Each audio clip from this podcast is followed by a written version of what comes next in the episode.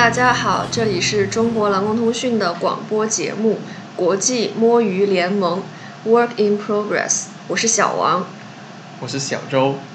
啊，今天呢是迟来的五一劳动节特别节目，我们来谈一谈中国工人的工时问题。那不如我们先从最近一个深圳程序员在家死亡的事情说起吧。那在五月六日的时候呢，就有媒体报道说，深圳南山区一个叫做黄正的程序员，在入职了新公司不到一个月的时候，在家里面呃死亡了。他在生前的时候，家人就表示，经常都需要在新的公司里面加班，然后又表示有头疼的情况。那其实呢，这个程序员呢，他以前是在另一家公司里面工作的，那是最近新加入了这个公司。那加入公司之后呢，他上午的时候就要做培训，然后下午就需要工作。那这个工作呢，是因为他新来工作，其实他还需要去培训，需要去理解这个工作要怎么做，所以呢。呃，经常都需要在额外的时间里面去完成工作的内容，然后这个工作也特别的着急，所以也需要在一个月里面完成，所以他这个工呃加班的时间是非常长的，晚晚上也要加班，周末也要加班，那他就经常跟他的女朋友抱怨说自己头疼啊，还有觉得浑身不舒服，呃，还打算去体检呢。但是想不到的是，还没有完成工作，他就已经离世了。那在报道里面也有说，其实，在劳动合同里面呢，这个公司是按照法律写了，一天工作不超过八个小时，一周呢就不超过四十个小时。但是实际上呢，这个公司又加上了一个条款，说虽然不鼓励呃员工加班，但是员工呢是需要。在正常的工作时间里面完成工作，那如果完不成的话呢，是需要主动的赶上工作的进度的。那所以我们就可以看到实际的情况是员工不断的在加班。对，我觉得就是大家在签订劳动合同的时候，可能也要注意这种，实际上是一个陷阱吧。表示一个所谓公司不鼓励加班，而实际上是它很有可能给你制定你在正常的工作时间内就没有办法完成的工作，这样就迫使员工不得不去加班。而且有了这样的条款以后呢，你在正常劳动时间以外，你自己做出来的这个加班有可能还不被视为加班，然后公司可能也可以直接以这个条款为由就不给你支付加班工资。所以会让员工处在非常不利的境界里面。然后另一点，我觉得呃也想提醒大家的是，这个程序员他因为就是过于疲劳，然后在家中死亡的这个事情是非常不幸的。我们知道，其实这个过劳死的这个问题呢，实际上很多时候在法律上是没有办法被视为工伤而获得这个工伤工亡的赔偿的。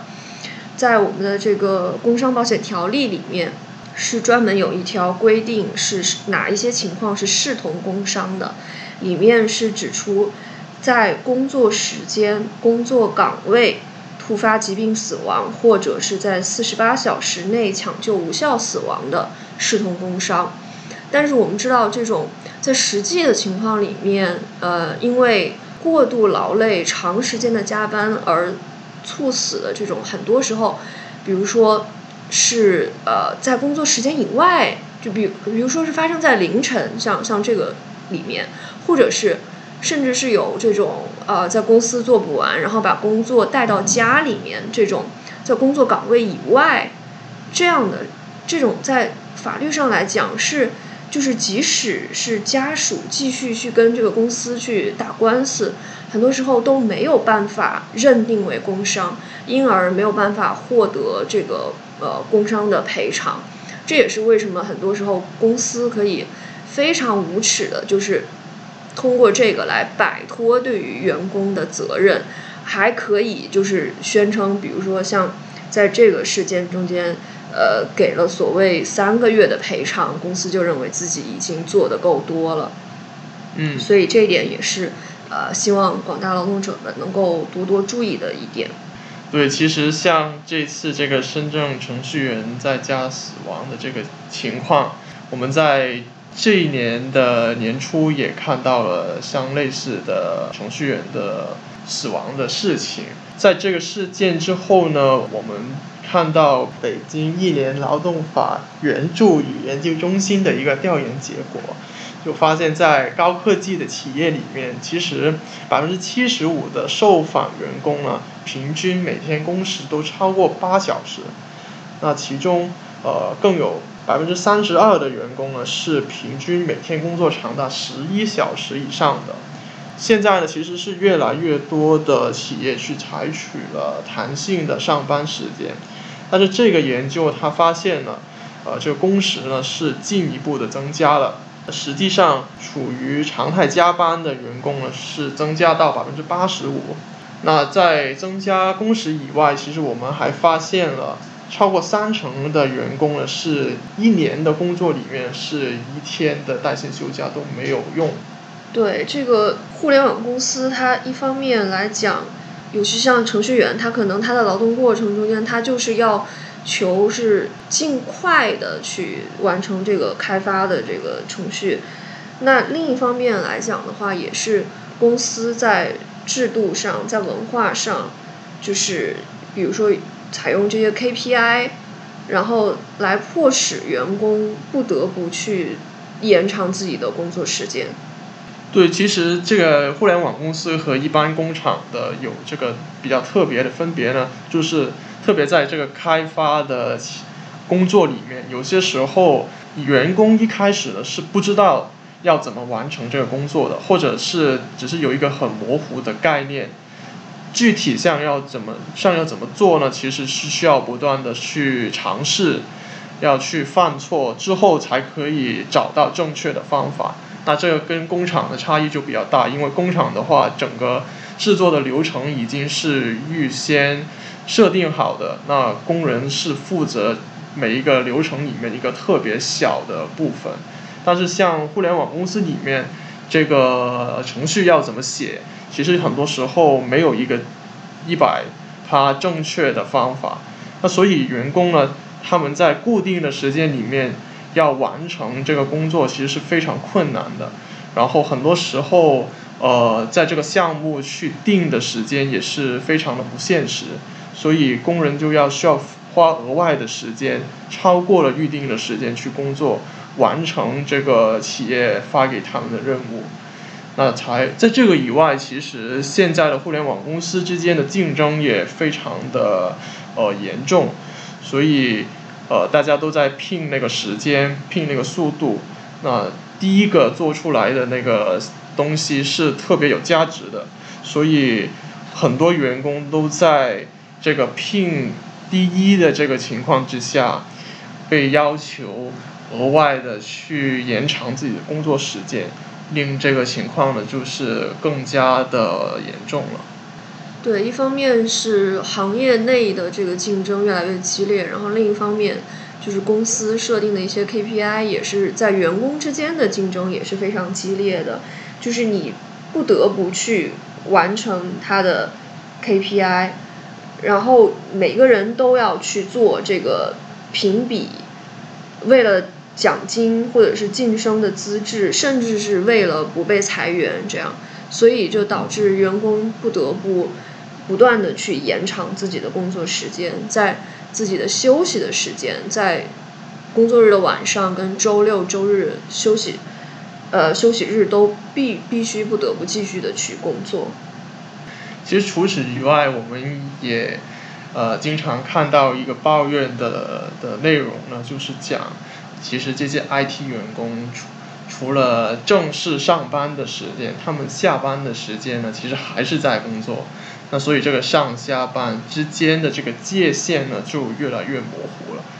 那这个出现这个东这个情况的原因呢，其实是因为现在这个即时的通讯工具越来越。普遍了，然后有些公司甚至他们还自己设了一个自己的呃通讯工具，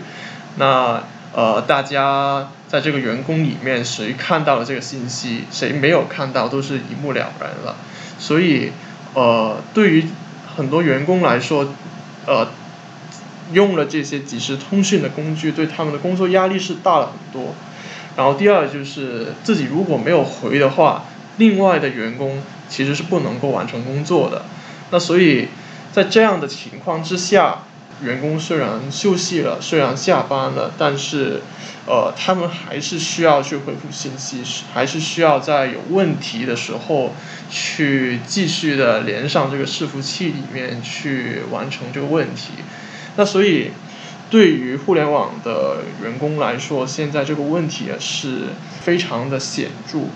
呃，所以呢，近来也看到了越来越多关于互联网相关。的行业的一些问题的讨论，没错，就是这种即时通讯工具带来，就是上下班之间几乎就没有界限了。这个可能也是很多白领的办公室的员工都在遭遇的一个事情。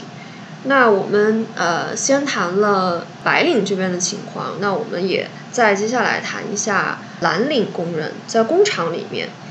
我们做一个制造业的大国。实际上，工厂工人的劳动时间也是非常长的，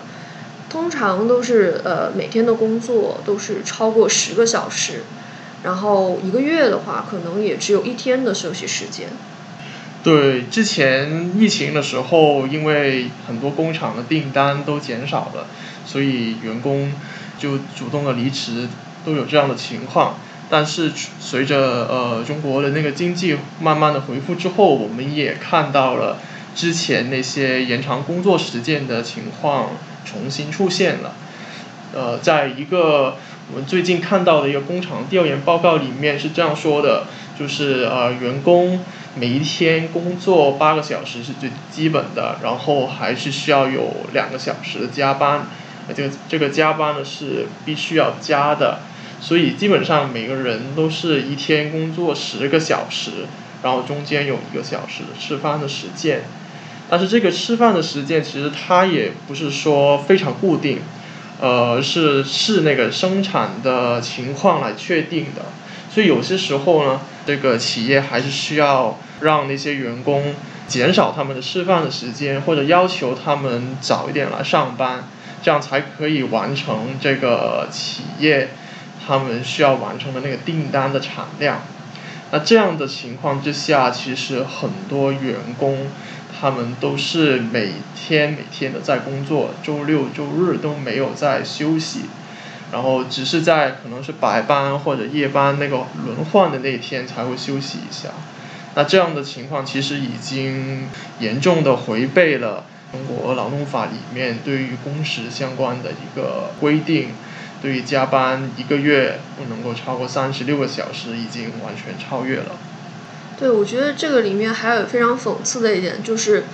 甚至经常有企业主提出来是工人在自愿加班，但这个自愿加班是建立在工厂工人的工资制度是非常的不合理的基础上的，因为这些工厂工人基本上他们的基本工资是跟着最低工资标准走的。但是我们都知道，实际上最低工资标准制定的这个标准就过低。如果仅仅只有最低工资标准的这这个程度的工资的话，是不足以养活自己的。更不要说就是假如说是有家庭、有子女需要去照顾的这种，这个基本工资是完全不够生活的。所以呢，就是工人的工资其实很很大一部分是来自于加班工资。只有说。工人做了很多加班的情况下，这个整个加起来的这个获得拿到手的工资才是足以应付日常生活开销的。这也是就是为什么就是在疫情期间看到很多工人主动离职，竟然是因为工厂不再加班了，所以导致因为没有加班工资，这个工资就不够生活，所以这个工人就。不得不就是自己说，那这样的话，我我干脆就不干了。所以这也是一个整个不合理的工资，导致就是工厂甚至可以说甚至大言不惭的说工人是自愿的在加班的这么一个情况。嗯，其实这个自愿加班的情况在其他的行业里面我们也可以看得到，就像呃现在比较有多讨论的这个外卖的行业里面，呃也是充斥着说就是外卖员自己去延长自己的工作的时间的情况。那我们也可以说一下外卖员他们怎么去延长自己的工作的时间。那说这个外卖员的话，其实我们一开始先要讲一下他这个外卖平台的算法是怎么设定的。其实呃，每一个外卖员，主要是众包的外卖员的，他那个单价都是用算法来算出来的。随着说这个外卖的企业已经越来越在社会里面，呃，固定了下来，已经越来越成熟了。那他们之间的竞争是相对以前的话没有那么激烈，或者是说，呃，这个竞争只是变成了两大的外卖平台之间的竞争的话，对于工人之间的竞争呢是少了很多。那所以呢，我们看到。这些平台，他们现在都在慢慢的减低工人之间的呃可以获得的工资，那这个单价是越来越低了。那对于工人来说，要怎么去弥补这个单价下降的问题呢？呃，首先，当然我们可以看到，就是他们需要在一次的配送的过程里面，可能送三到四张单，而不是一单一单的去送。那另外的呃那个方法呢，就是延长自己工作的时间了。那我们可以看得到的，就是在二零一八年、二零一九年的呃一些调查的报告里面，我们发现，像北京的话，呃有百分之八十四的员工，他们都已经是工作超过超过呃十个小时以上了。那就算是武汉或者上海，呃，大部分受访的骑手呢，他们每天工作的时长也是在八到十二个小时。那所以呢，其实虽然呃很多这些外卖平台都在说呃员工是呃零散的工作或者是兼职的工作，但是我们已经看到有一些。呃，全职的工作的骑手在这个平台里面出现了，而他们的工作时间其实不比，呃，一般我们看到的工厂或者在互联网企业里面的工人的工作时间短。对，其实很多外卖员他们说到，就是，呃，进入这一行的话，很多人是看重一方面是入行是比较容易的，另一方面很多人也是表示说，觉得这一行是多劳多得。那就是自己多辛苦一点，多干一些，那可能拿到的工资相对来讲是不错的。但是多劳多得的另一面是，这个外卖的工作实际上是完全没有保障的。嗯，因为现在这些大的平台，它其实很少是直接去雇佣这些外卖员的，很多它是通过外包给其他的公司，甚至是众包的方式。那么，它平台完全甩脱了对于这些外卖员的任何的责任，而对于外卖员来说呢，他是跟一般的职工相比的话，他没有这个社保，没有五险一金，那外卖员很多时候是会遇到这个交通事故的，那他是没有工伤保险，然后一些意外险其实也是由外卖员自己在缴纳的。所以我觉得这个也是外卖骑手的这个相对来讲收入，它的另一方面的话是这个工作是一个完全没有保障的工作。对，所以其实我们看了，就简单的看了几个不同的行业或者工作的地方，就主要的工作的场域的话，我们已经可以看得到，在中国里面，延长工时或者是说非法的。延长工时的情况是非常严重的，然后相比以前的话，这样的情况在不同的行业都是普遍的存在。再进来的话，我们看到越来越多关于呃工人长时间工作的不满，像之前互联网企业的员工就发起了一个九九六 ICU 的网站，里面就写满了。这些企业怎么去延长工时所违反的劳动法。然后在其他的行业里面，像之前我们看到一些超市的员工，他们就在反对呃弹性的工时，呃这样因为弹性的工时是呃变相减少了他们的加班费。然后其他呃在塔吊的工人也有罢工，去抗议工时过长的问题。那虽然这些抗议现在来看是还是规模比较小的，但是我们已经看到，无论在行动上面还是在舆论上面，对于呃延长工时的的带来的问题，大家对于它是越来越多的不满还有批评。嗯，那么希望大家可以继续关注这个工时的问题，然后也希望呃反抗的力量能够越来越多、越来越大。